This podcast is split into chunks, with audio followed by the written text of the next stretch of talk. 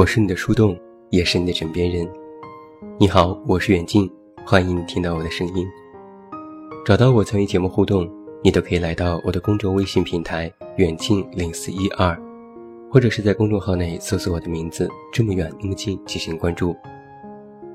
另外，我的新书故事集《我该如何说再见》也已经全国上市，也期待你的支持。我在自己监制的新一本二本书籍当中做了一期专题策划，题目叫做《城市病人》。一开始公司是拒绝的，他们觉得这个题目太丧、太悲观。纵使现代都市人生活压力大，但是统称为病人可能不妥。其实我坚持在说病人。并非是将所有城市里生活的人的焦虑、压力一概而论，而是在那些我们无法察觉的角落，黑暗和阴影，都会在某些时刻让人感到绝望。人们常说，我没有安全感，于是我要紧紧握住手边的所有东西，来填补自己内心的空洞。有很多词语描绘过我们的这种症结：孤独、迷茫、彷徨、敏感、多疑、自卑、自负。单独把哪个词拿出来，都可以写很多的城市故事。我们曾经试图去直面它，想要以一己之力去对抗，因为孤独。我们渴望群居，渴望爱情。因为迷茫，我们培养信心，努力工作。我们想尽办法去与那些负能量博弈，直至两败俱伤。我曾经和人讨论过，人的一生最高的追求是什么？结果得到一个答案：无愧于心。精神世界的高低，是我们终其一生攀爬所占有的独享。但这需要运气，需要能力，更需要你有足够的抗压性。伴随着前行，就会滋生出这许多的痛苦。前段时间我在出差，在业内的分享会上，一位广告前辈就谈到。其实我们都已经被生活牢牢的绑架了，金钱、地位、名誉，是最经常提到的始作俑者。但实际上，梦想、信念也是帮凶。人的欲望没有什么高低之分，金钱和梦想在某些时刻同样恶俗。有读者曾经问我：“十年之前，你有想过今天的生活吗？”我说：“我算幸运，大致方向有想过，过得不好不坏吧。”然后他又问：“那你觉得自己十年之后是什么样子？”我一时语塞，因为我其实已经不再想这个问题了。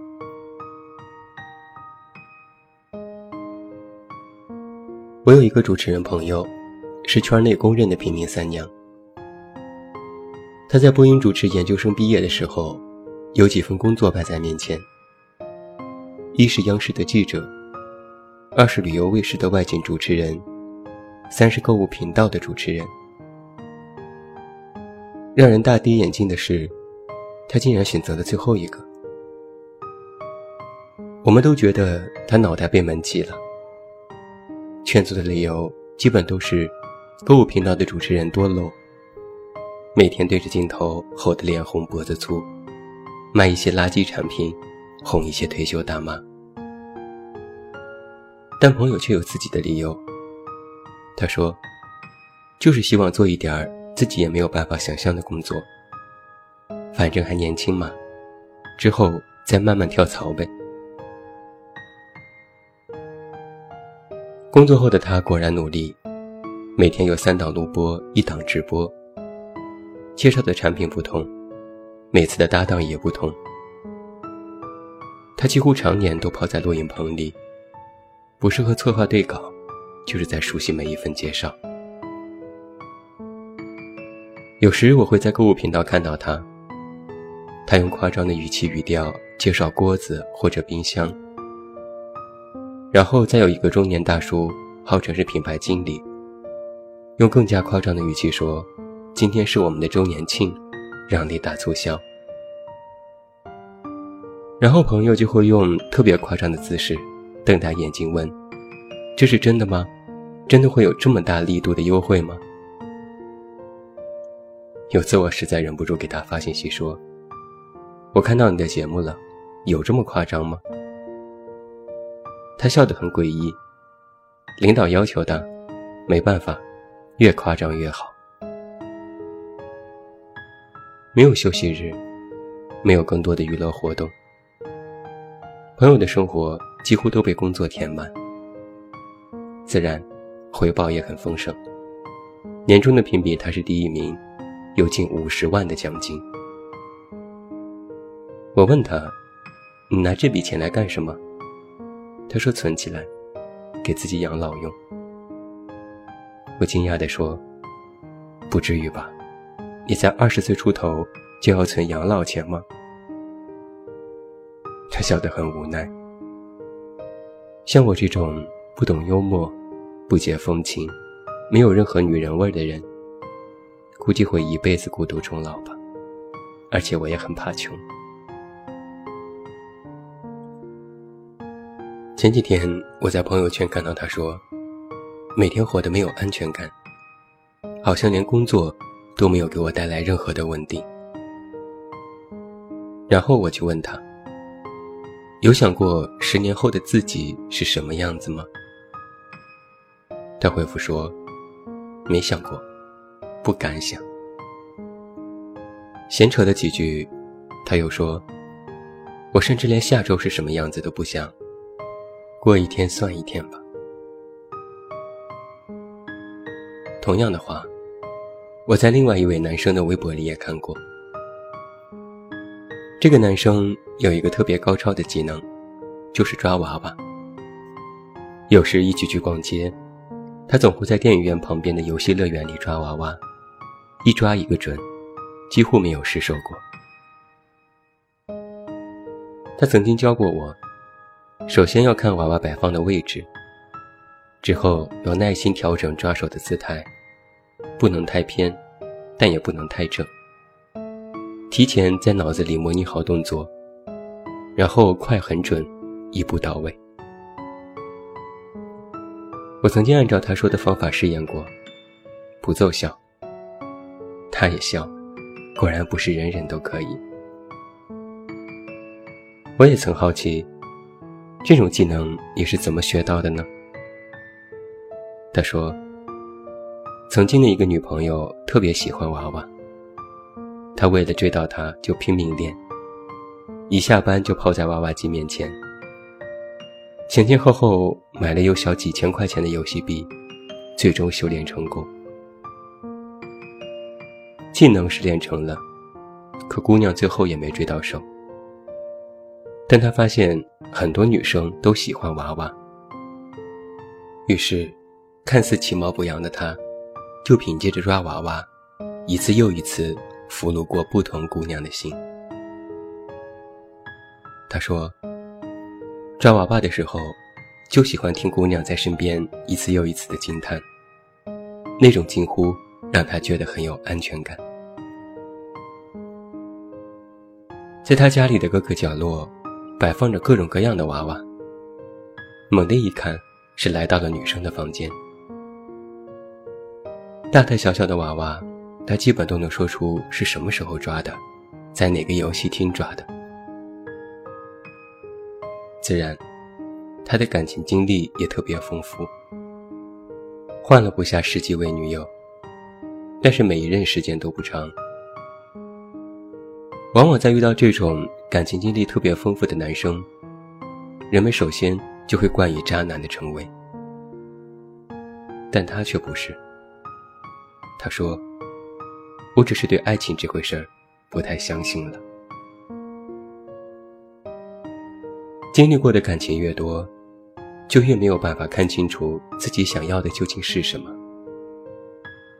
每一次，他都以为找到了自己想要的，最终却发现，自己还未真正付出，就已经疲倦了。于是，有的姑娘说分手，有的她说抱歉。我问了他同样的问题：“你觉得十年后的自己是什么样？”他想了想说：“期待可以遇到一个。”不用抓娃娃也爱我的人吧。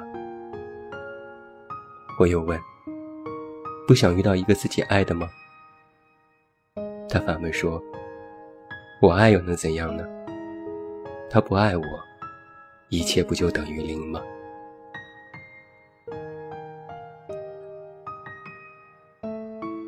有人曾经说过：“这是一个又缺钱又缺爱的年代。”而我们对于物欲和爱的渴望，却前所未有；而我们对于物质和爱的鄙视，也远远超过自己的想象。曾经我们都说谈钱很俗，现在已经面临到谈爱也很俗的阶段。如果有人渴望钱，就是世故；如果有人渴望真爱，就是异想天开。所以我说，城里的人活得光鲜亮丽，但他们都病了。影视剧里非常喜欢塑造一种形象，就是一边渴望刷着没有额度的银行卡随便买，一边又有一个多金专情的男人疯狂地爱着她。这其中有一个典型的心理，就是人们太渴望不劳而获了。这看起来是错的，但从另外一个方面想想，我们的这种期待，并不是懒惰，而是或许已经知道，我们哪怕付出过那么多，也没有得到过自己真正想要的生活。我们纠结着，矛盾着，甚至人格分裂的，一边渴望着远方和诗歌，一边。也无法放下眼前的苟且和世俗。我们抨击着物质，不相信爱情，却又在内心的深处，无比渴望能够成为腰缠万贯和集万千宠爱于一身的人。我们的病，不仅在于自己孤独、迷茫、没有方向，更在于无法直视自己看似凌乱的内心。直至将欲望当成了一种原罪，而生活在这里的人呢，可能永远不会解决这些问题，因为人们就是靠着这种矛盾和博弈活过来的。千百年来，所谓的进步，就是不断满足和直面欲望的过程。其实很多人。都处于物质不够、爱情没有的阶段，但往往人们都是先满足了物质的条件之下，再去谈精神上的富足，包括爱情。这种先后顺序，就会使得那些连物质还没有满足的人，一遍遍拷问自己空荡荡的内心：我到底还欠缺什么？为什么一无所有？我其实不想为物质证明，也不愿意告诉你一切皆可抛，唯有爱情至上。我只是想说，好的生活会带给你一种安慰，哪怕是自欺欺人，让你可以心安理得的继续在这里生活下去，哪怕它只能维持那么一会儿。毫无疑问，我们被生活绑架，被名利包围。被爱情遗忘，这些都是常事。它没有对错，只有早晚。我们早晚都会坐地为牢，又早晚都会摆脱束缚。只看你自己是否有冲破这一切，置之死地而后生的勇气。生活最大的价值和真相，就是物质和精神实为平等。它就像是你的两条腿，支撑着，也可以继续走下去。而失去其中之一，也不至于让你跌倒，一蹶不振。最可怕的，不是一条腿行走，而是物欲和爱的双重缺失，那才是真的让人绝望。所以，被生活绑架的你，十年后应该是什么样呢？要我说啊，十年后的你，希望爱和钱，你起码要有一样。